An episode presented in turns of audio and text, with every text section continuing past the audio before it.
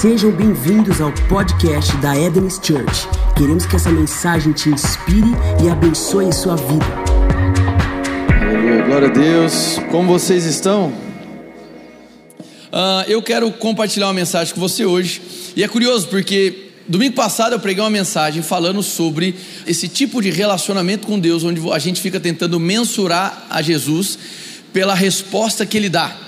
Foi uma mensagem, meu irmão, muito profunda, eu acredito, é, realmente de grande confronto, de grande amor envolvido. E a mensagem de hoje, curiosamente, ela é uma espécie de continuação, mas de uma outra perspectiva, porque enquanto nós falamos no domingo passado sobre Deus respondendo para nós ou não, na mensagem de hoje eu quero falar um pouco sobre a nossa resposta diante dele, daquilo que ele fez, é, é, faz, falou ou fala.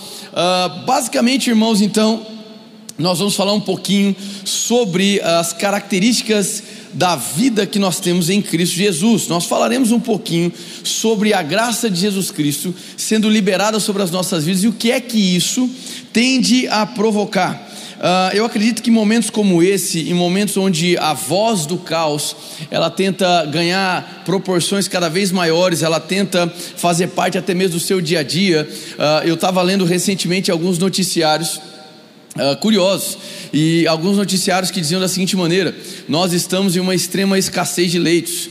Uh, outro noticiário que eu li dizia da seguinte maneira: determinado vírus está assolando a região da Europa. Depois eu li um outro noticiário que dizia da seguinte maneira: existe um novo vírus que está assolando a região asiática. E quando eu fui uh, a, a, bem da verdade, aí eu queria dizer para vocês que essas notícias que eu li para você são notícias de jornais da década de, da, dos anos 2000, década de 90 e década de 80. Notícias muito semelhantes ao que nós estamos vendo hoje. Não estou tentando fazer uma comparação de catástrofe, mas eu estou querendo te dizer que o inimigo sempre vai tentar se levantar de maneira cíclica com o caos. E se você não estiver atento a quem é Jesus Cristo e o que ele fez, você acaba entrando nesse ciclo destrutivo. E, meu irmão, eu, eu te desafio a pegar aí capas de jornais da década de 90, década de 80, em períodos caóticos, e você vai perceber que sempre vai ter uma notícia caótica em relação à economia. E quando surgia um novo vírus, a, a, a, é, é, havia então uma exposição do nosso sistema de saúde. Uh, infelizmente, hoje o Brasil todo está sofrendo com essa questão da escassez de leitos. Uh, uh, óbvio que com vírus que com a sua capacidade de transmissão, fez com que os governantes é, abrissem mais leis, mas mesmo assim sejam ainda sendo insuficientes. Mas eu quero te dizer que houve outros momentos na história do próprio Brasil, nem vou falar da humanidade, onde nós é, tivemos essa exposição de um sistema de saúde precário. E nós tivemos outros momentos também de oscilação na economia. E nós tivemos outros momentos também de caos social. E por aí vai. O que, que eu estou querendo dizer para você com isso? Eu estou querendo dizer que ah, essa praga em breve está se encerrando. Mas deixa eu dizer uma coisa coisa: a igreja vai continuar avançando, mas o diabo e a sua corja não vai ficar aplaudindo o avanço da igreja. À medida que o trigo avança, o joio vai tentar fazer alguma coisa. O joio vai tentar também crescer e tentar impedir o avanço do reino aqui na terra. A questão é: aonde estão os teus olhos? Se os seus olhos estão no caos, você vai entrar nesse ciclo de destruição e vai ficar sempre padecendo, sempre sofrendo. E uma vez que você tem a possibilidade de viver em Jesus Cristo, você tem a possibilidade de mudar a ótica da sua vida. Eu estou aqui para te dizer que Jesus é a teologia perfeita. Eu estou aqui para te dizer que Jesus é, são os óculos é, nos quais você deve utilizar. Jesus é a lente pela qual você deve enxergar a sua própria vida e enxergar tudo aquilo que te seca. Jesus é a figura central do reino que a gente prega. Jesus é o Rei dos Reis. Se você tira os olhos do rei, você perde a perspectiva do reinado. Se você tira os olhos do rei e começar a colocar os seus olhos na praga, na destruição, no caos, você vai entrar nesse ciclo inicialmente psicológico, mas que em algum momento vai descer para o seu coração e contaminar tudo aquilo que é espiritual que estava sendo construído.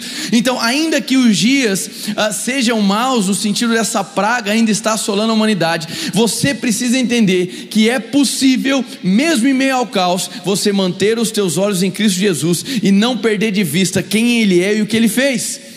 Meu irmão, quanto mais você conseguir a, a, manter os seus olhos em Cristo, maior vai ser a tua resposta de gratidão. Mas quanto menos você ficar com os seus olhos em Cristo, ou seja, quanto mais você desviar os seus olhos para o caos e para a destruição, maior vai ser a sua resposta, não de gratidão, mas de murmuração, de medo, de lamento e por aí vai. Então, a pergunta que eu te faço hoje é: qual tipo de resposta você tem dado diante daquilo que você acredita?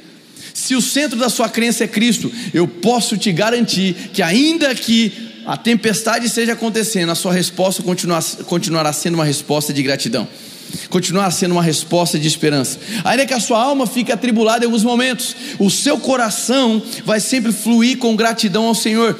Mas eu também posso te garantir que se seus olhos não estiverem em Cristo, estiverem no caos, estiverem na economia, estiverem ah, ah, ah, na crise sanitária, etc., eu não estou dizendo de negar uma realidade, estou dizendo de você colocar a tua crença naquilo, você definir a tua expectativa de vida, o teu riso, a tua alegria, a tua paz, baseado no que está acontecendo lá de fora. Você precisa tomar cuidado com isso, porque senão o seu coração vai começar a ficar empedrado de murmuração. Então, a nossa vida aqui na terra, ela está totalmente ligada à maneira como nós respondemos àquilo que nós cremos. E sim, uh, Jesus Cristo morreu por nós na cruz do Calvário. E ainda que muitas vezes as pessoas apresentem uh, um tipo de evangelho totalmente voltado para uma barganha, totalmente voltado para um comércio espiritual, ou às vezes um comércio de atitudes, eu estou aqui para te dizer que não. A nova aliança se faz à semelhança de como começou a história do homem no jardim. A palavra de Deus vai nos dizer, em Gênesis capítulo 2, versículo 3, 4 e 5, que Deus terminou tudo que ele havia feito, então ele descansou do seu trabalho, ele descansou da obra que havia, havia sido feita. Ele descansou, ele shabat em relação a tudo aquilo que ele havia feito. Então Deus conclui a sua obra, ele consuma a sua obra de criação. Então ele descansa, ele entra no seu shabat, vamos dizer assim. Mas irmão, é, é extremamente é, é, é, não faz sentido nenhum a gente imaginar que Deus descansar significa Deus ficar parado. Por quê? O próprio Jesus vai nos dizer, lá em João Uh, da seguinte 5,17, da seguinte maneira: eu, eu faço o que eu vejo o Pai fazer, e meu Pai está trabalhando até agora. Deus não parou de trabalhar porque ele entrou no seu descanso, mas ele estava descansando, ou seja, é, um, é um, uma sinalização de que ele havia concluído o que ele havia, havia, havia feito. Ele havia consumado a sua obra. João 19,30 vai dizer para nós que Jesus, na cruz do Calvário, declarou: a obra está consumada. O autor de Hebreus vai nos dizer que Jesus Cristo, uma vez tendo tido o seu sangue aceito por Deus em tabernáculo, não feito por mãos humanas, mas de um que está nos céus, ele então adentrou e se assentou à destra de Deus. Eu quero te dizer que a nossa vida começa depois que Jesus se senta. A nossa vida começa depois que a gente entende que Jesus entrou no descanso dele, da mesma maneira que Deus entrou no seu Shabat, em Gênesis capítulo 2. O que que significa? Significa que hoje a bola está com a gente. Significa que hoje, meu irmão, Jesus falou assim: Eu me assento e a partir de hoje, aqueles que creem em mim podem ser uma resposta ao meu amor aqui na terra. Eu quero te convidar a abrir a sua Bíblia em Lucas capítulo 9, versículo 23.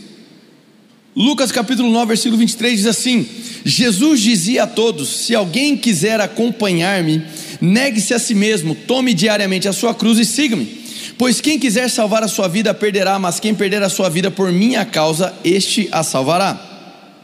Em Mateus 16, 24 e 25 fala sobre a mesma questão, sobre Jesus dizer aos seus discípulos: uh, Se alguém quiser me acompanhar, negue a si mesmo e tome a sua cruz. Vamos, vamos, vamos só categorizar algumas coisas aqui. Uh, existem algumas pessoas, alguma, uma certa linha doutrinária que praticamente ignora, é, é, isso é sério, tá? Praticamente ignora o que Jesus falou nos evangelhos. Por quê? Porque considera-se que Jesus falou debaixo da antiga aliança, e de fato Jesus falou na antiga aliança. Então, algumas pessoas, uma linha doutrinária de maneira extremamente equivocada, diz o que? Olha, como nós estamos na nova aliança, nós não devemos valorizar o que Jesus falou na antiga aliança, porque já não é mais a aliança que nós é, pertencemos. Como quem diz assim, Jesus ele interagiu com a antiga aliança e as respostas que ele deu foi na antiga aliança. Então, para nós hoje não importa mais o que ele falou, meu irmão. Isso é de um absurdo tremendo. E o apóstolo João pensando nisso, ele deixa muito claro nos, nos evangelhos escritos por eles que toda palavra que saiu da boca de Jesus serve para nós como ensinamento. Então, o que Jesus é, é, fez e falou enquanto ele, ele andou no, no seu ministério terreno é de grande relevância para nós, é o nosso firme fundamento. Então não caia em um tipo de loucura doutrinária, desprezando o que Jesus falou. E ainda que Jesus tenha dado respostas em um contexto da antiga aliança, é evidentemente que nós podemos aprender com ele, porque senão nós rasgaríamos o Antigo Testamento, e isso é uma insanidade.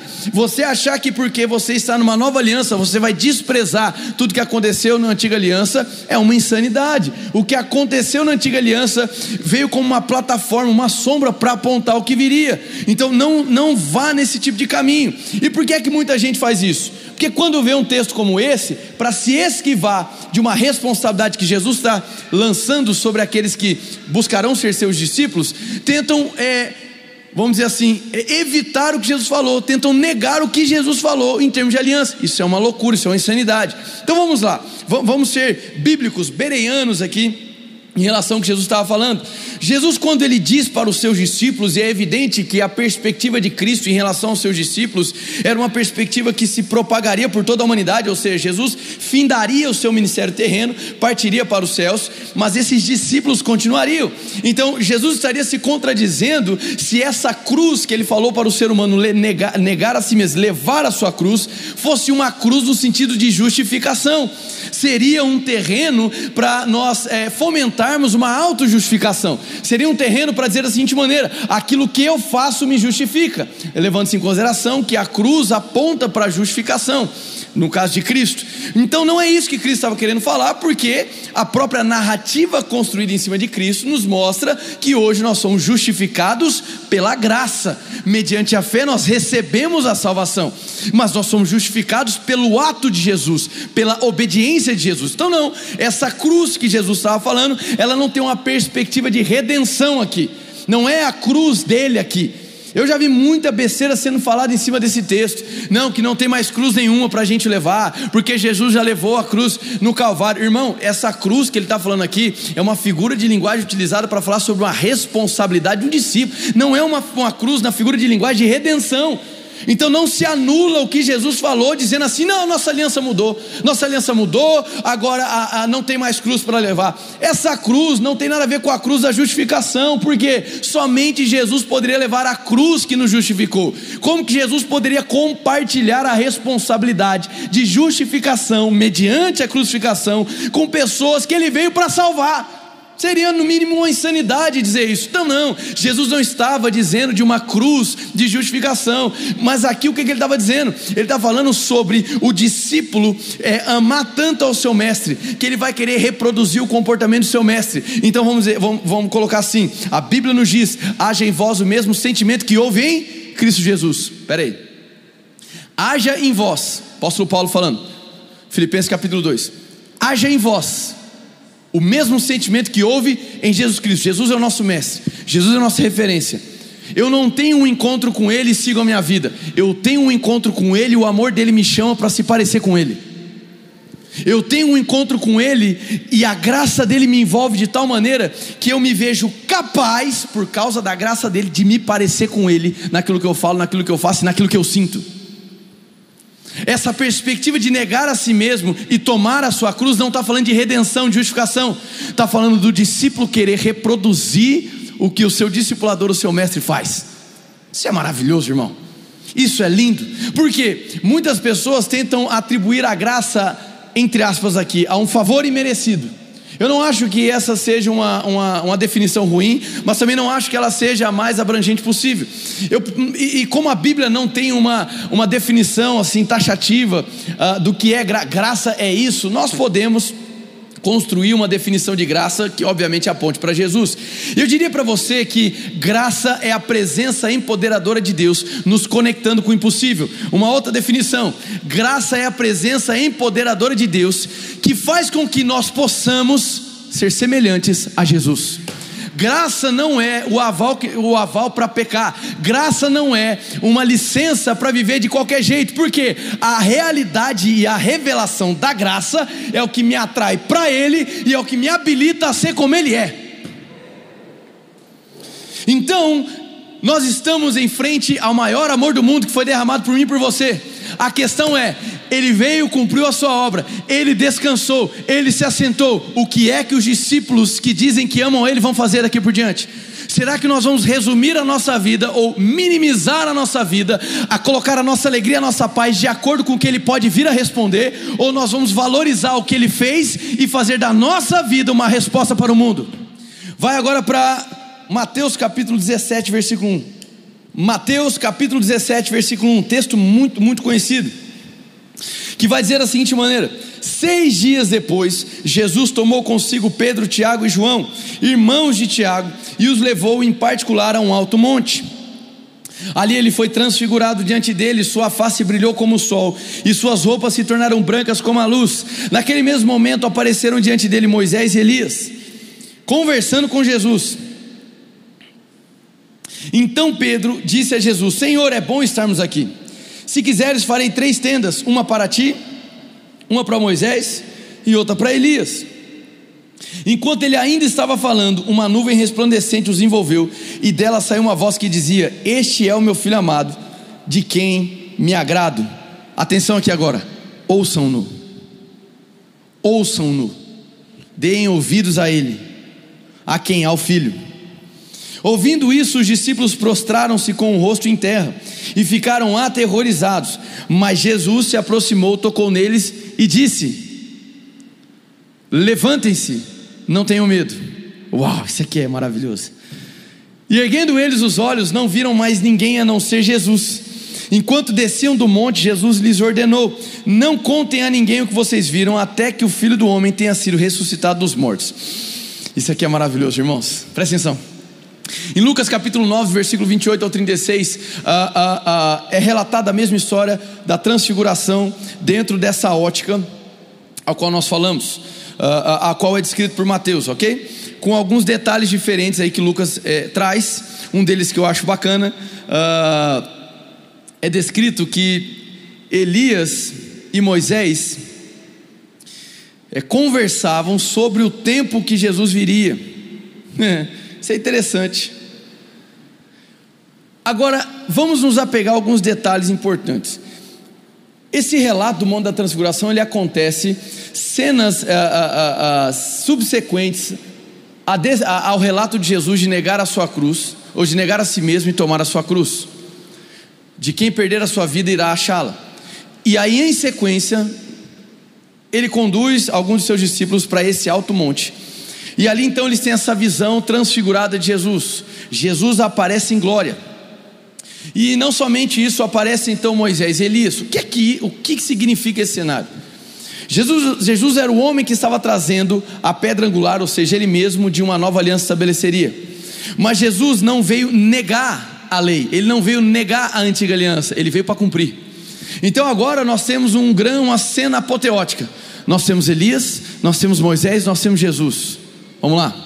Nós temos Elias, os profetas, nós temos Moisés, a lei, e nós temos Jesus, a nova aliança. Amém?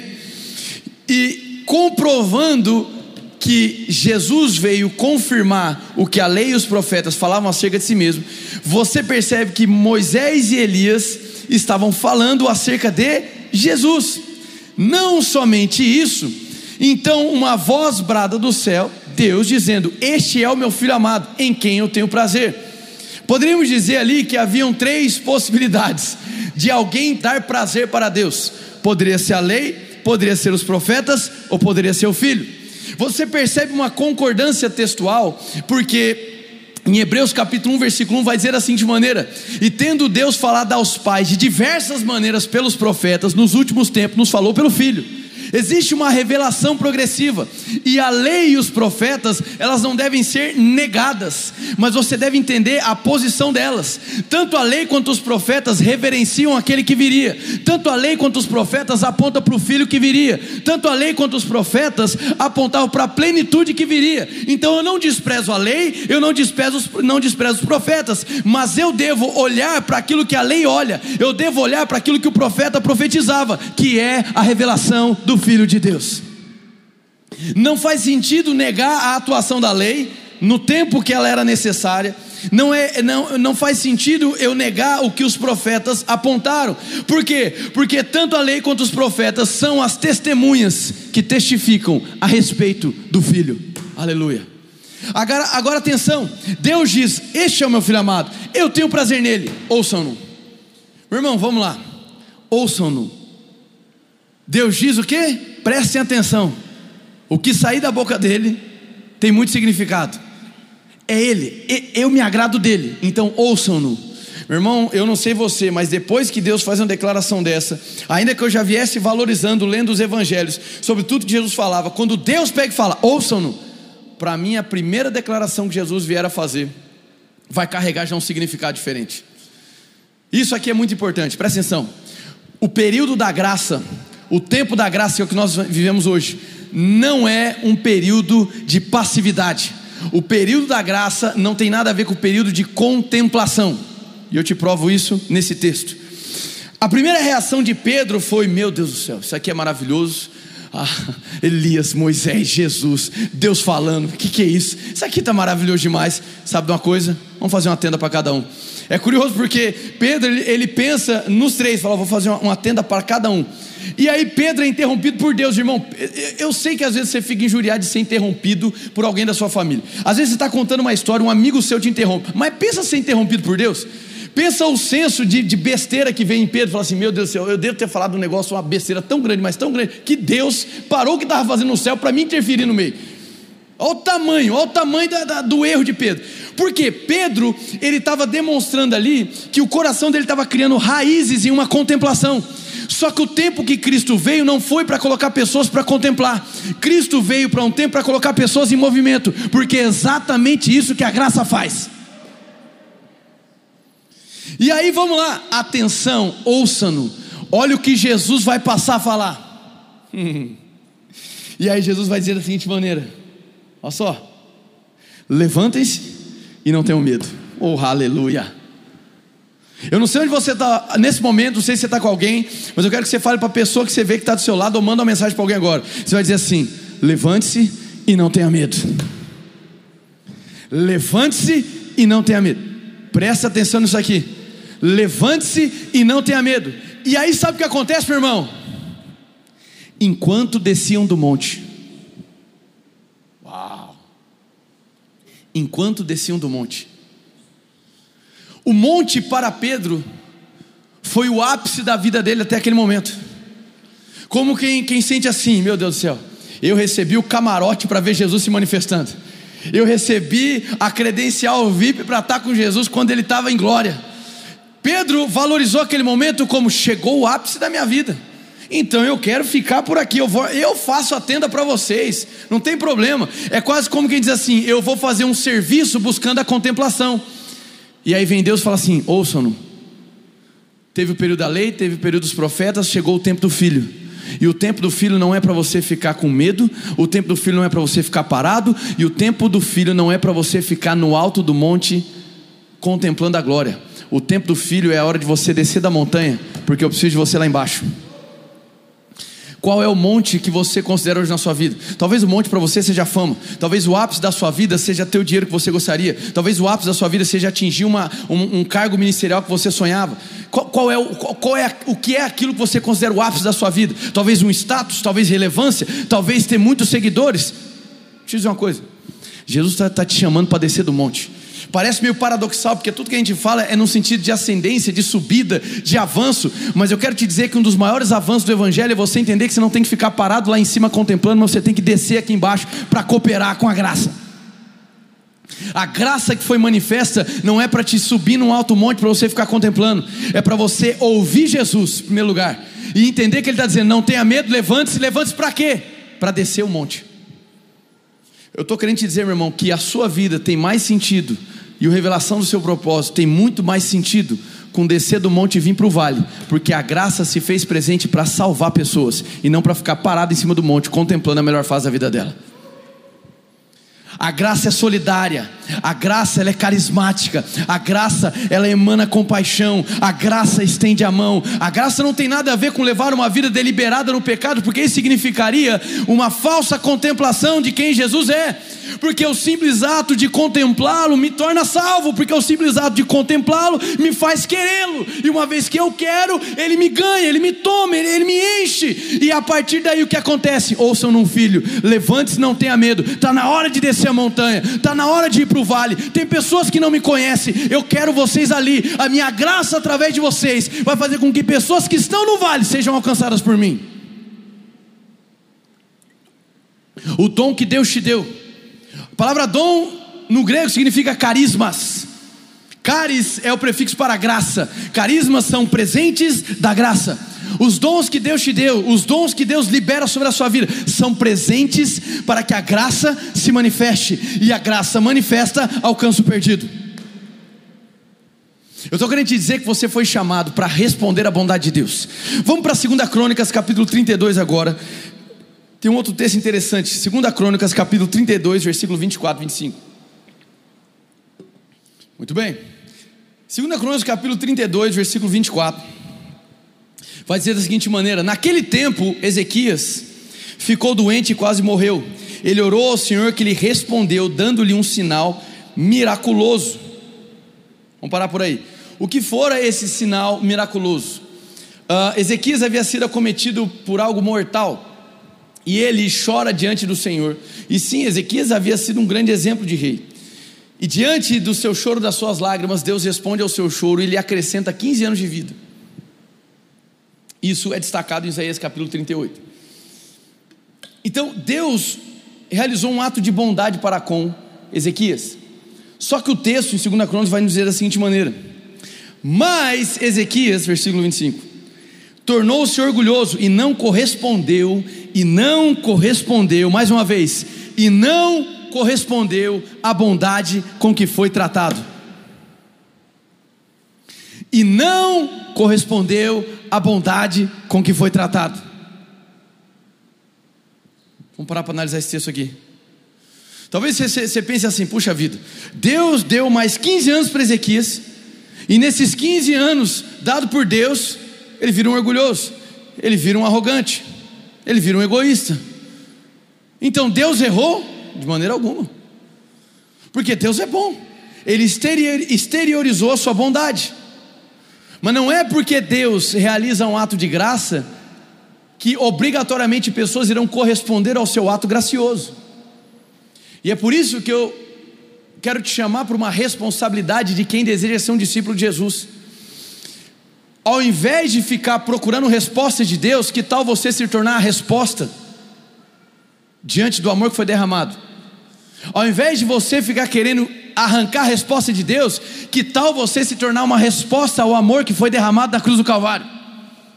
Que tal você entender que encontrar Jesus significa ter dias acrescentados na sua vida? E diferente do que fez Ezequias, você começar a corresponder à bondade do Senhor.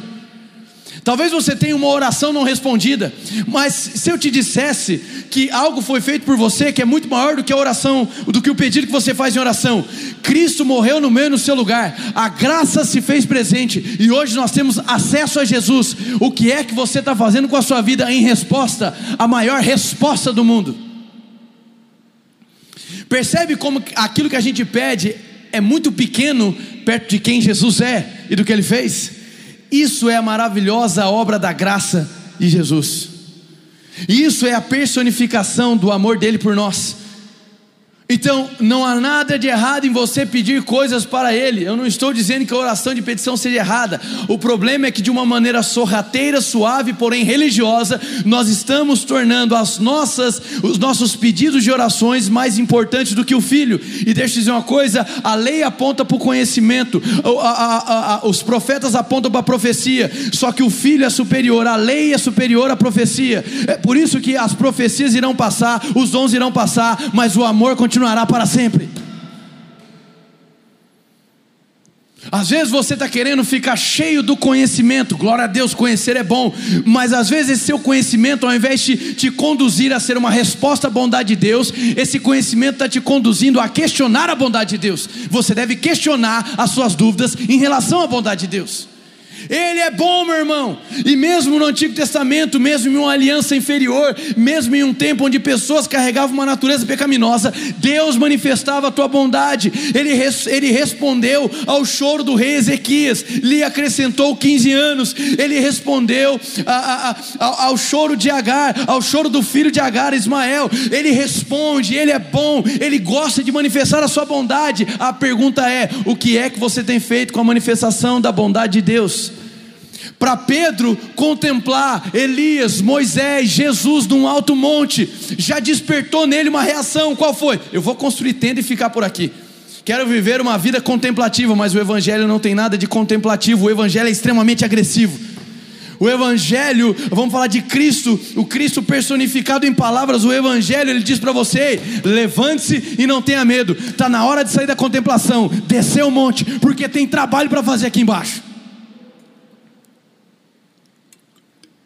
Não é o teu trabalho, não são as suas obras, não são as suas ações que te justificam, não são as suas obras, não são as suas ações que atraem a bênção de Deus para você.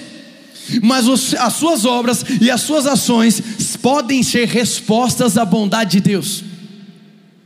Meus irmãos, nós estamos vivendo um tempo onde a gente começa a fazer cálculos financeiros, é evidente por conta de tudo que a gente está fazendo. E às vezes, quando a gente vai para o cálculo financeiro, você já pensa assim: bom, eu tenho essa conta, eu tenho essa outra conta, eu tenho essa conta, eu tenho dízimo, eu tenho oferta. Estou pegando aqui um exemplo bem, bem, bem drástico e talvez não deveria ser, mas às vezes é polêmico tratar sobre isso. Aí você coloca o seu dízimo e sua oferta no mesmo grupo das suas contas. Por quê? Porque dízimo e oferta para você não está sendo um ato de adoração e resposta de amor ao que Jesus fez. O dízimo e a oferta está sendo mais uma conta que você tem e mais uma tentativa de ser abençoado por algo. E isso é um erro. Por quê? Porque não são 10% que são do Senhor, é toda a minha vida que é dele, são 100% do meu rendimento, é tudo dele. E a minha gratidão a Ele é tão grande que eu repasso os 10%, esse é só um exemplo, uma figura de um princípio, eu repasso para ele, porque eu sou tão grato por ter 90 que é dele, mas ele deu para mim. Então você pode fazer, vamos falar de outro elemento agora, do jejum. Você pode fazer do jejum uma tentativa de pressionar Deus por algo. Um jejum religioso, vou fazer o jejum para Deus me dar isso, vou fazer o jejum para Deus me dar aquilo.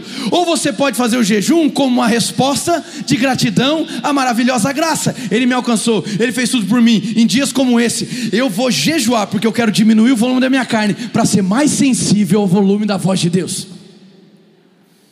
Você pode pegar o ir à igreja, estou pegando todos os atos espirituais de disciplinas espirituais. Você pode pegar o ir à igreja e transformar em um objeto religioso. Você pode deixar com que o seu coração se incline para uma tentativa de troca. Eu vou para a igreja para Deus me abençoar. Eu vou para a igreja para fazer aquilo. E é por isso que muitos estão com uma mentalidade consumista quando vão para a igreja. Eu vou para a igreja para ver o que a igreja pode fazer por mim, meu irmão. Quando você entende o que Jesus fez por você, você vai para a igreja para abençoar o outro, você vai para a igreja para compartilhar com o outro, você vai para a igreja para servir o próximo. Percebe como é sorrateiro, é suave, mas é danoso? Quando os nossos olhos não estão no Rei, tudo aquilo que a gente faz supostamente para o bem acaba se tornando uma tentativa de barganhar as coisas com Deus. E isso é triste, porque mais importante do que a resposta que você procura é ser uma resposta diante da graça que foi liberada sobre a sua vida. Aleluia. E nós temos que tomar cuidado. Eu tenho dito isso para os líderes, para os pastores dessa igreja.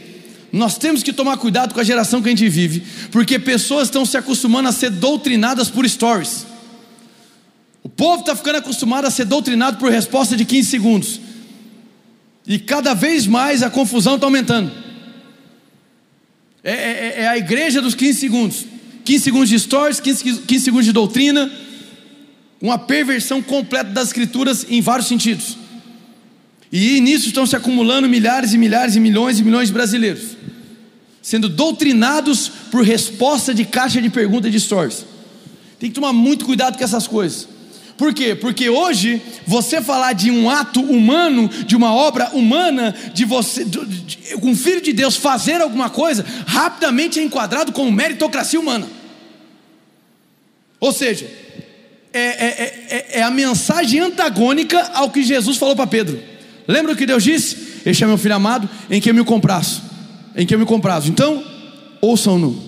Beleza, Jesus vai falar: levante-se, não tenha medo e vamos descer a montanha. Jesus estava querendo dizer: para de contemplar e vamos trabalhar. Porque Jesus valorizava a obra humana como uma justificação? É evidente que não, mas porque existe uma expectativa dos céus, que uma vez que nós nos vemos nos abrir a maravilhosa graça de Jesus, é que essa graça gera uma inquietação em nós, porque a graça, mais uma vez, é a presença empoderadora de Deus, fazendo com que eu possa me assemelhar a Jesus Cristo. Então não faz sentido ficar contemplando, o que faz sentido é reproduzir quem Ele é lá no vale. E aí vamos lá, vamos concordar aqui com o que Mordecai, em algumas versões, Mardoqueu disse para Esther: Você foi preparado para um tempo como esse. Você pode dizer para a pessoa que está aí na sua casa, ou mandar uma mensagem a ela agora, você pode olhar para o lado e dizer isso para ela: falar assim, Você foi preparado para um tempo como esse. Foi preparado para um tempo como esse, porque esse é o tempo onde a igreja está sendo pressionada, onde ela pode escolher ficar dentro de casa, encolhida, com medo, contemplando, ou ela vai se levantar, não ter medo e descer lá para o vale e começar a ajudar quem está precisando.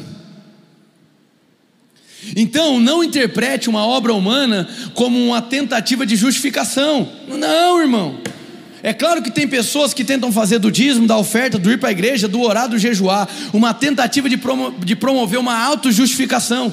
Mas nós estamos aqui apresentando Cristo, foi a obediência dele que nos justificou, não é o que você faz que te justifica, é o que Jesus fez e acabou. Agora, o que ele fez, a graça manifesta, morrer por nós, obedecer até morte de cruz, isso deve provocar alguma coisa em nós, caso contrário, nós não entendemos o que Jesus fez. Vou trazer mais um outro exemplo.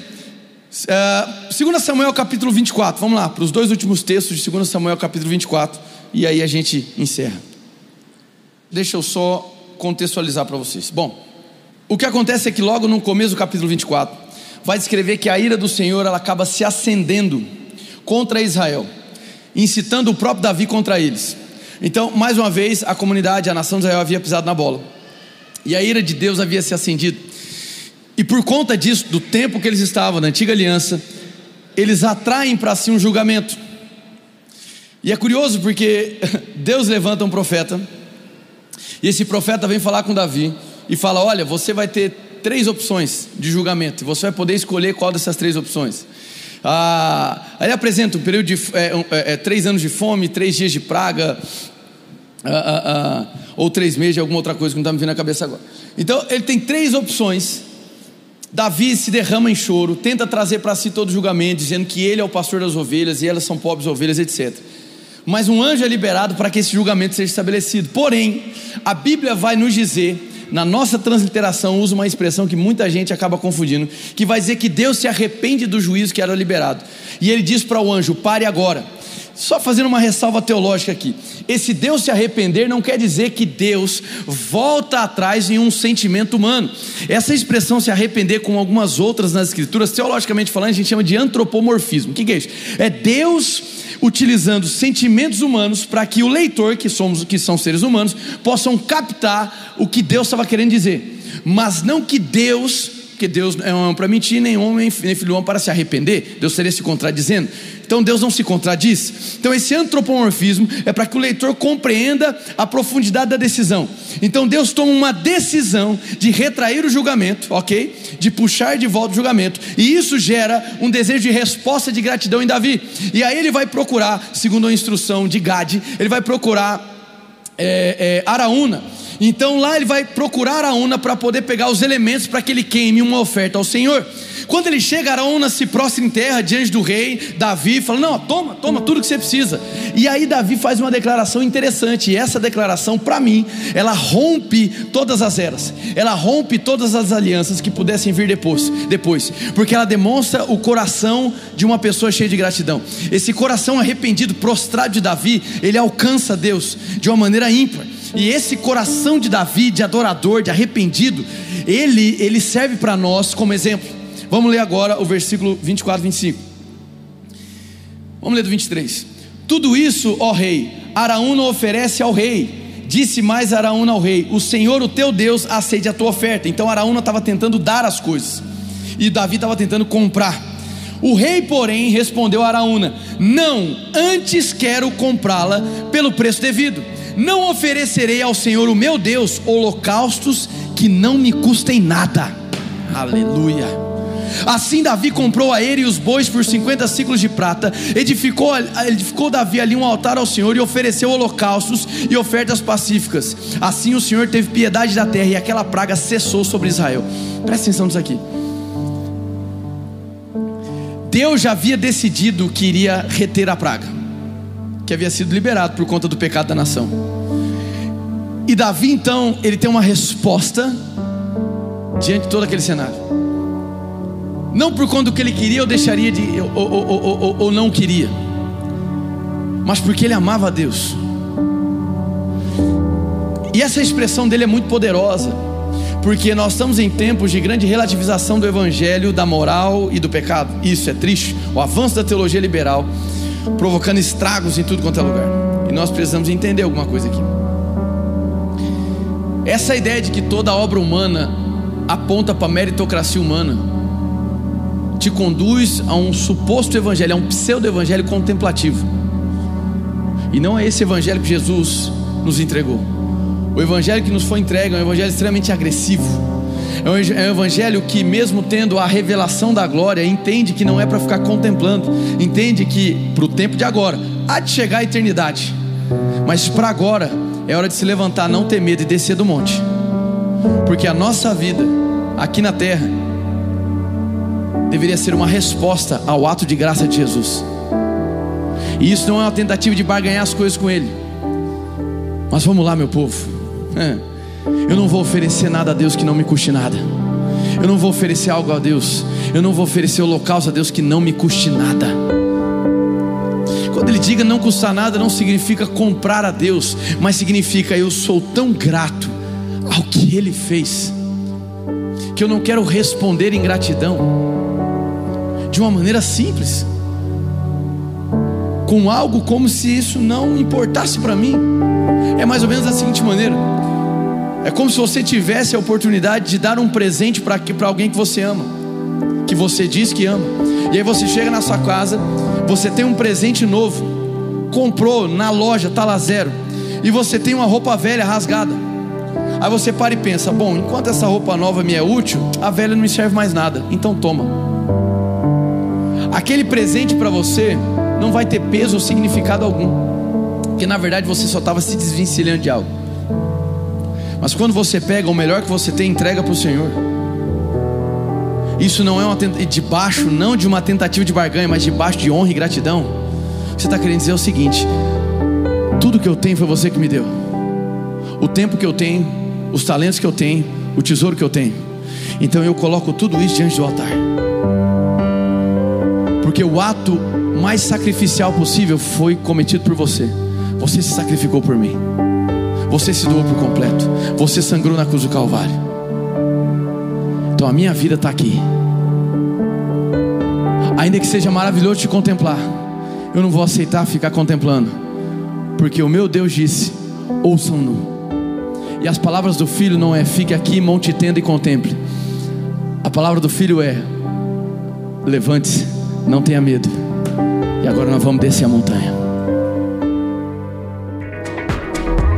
Essa foi uma mensagem da Eden's Church. Para ficar por dentro de tudo, nos acompanhe em nossas redes sociais.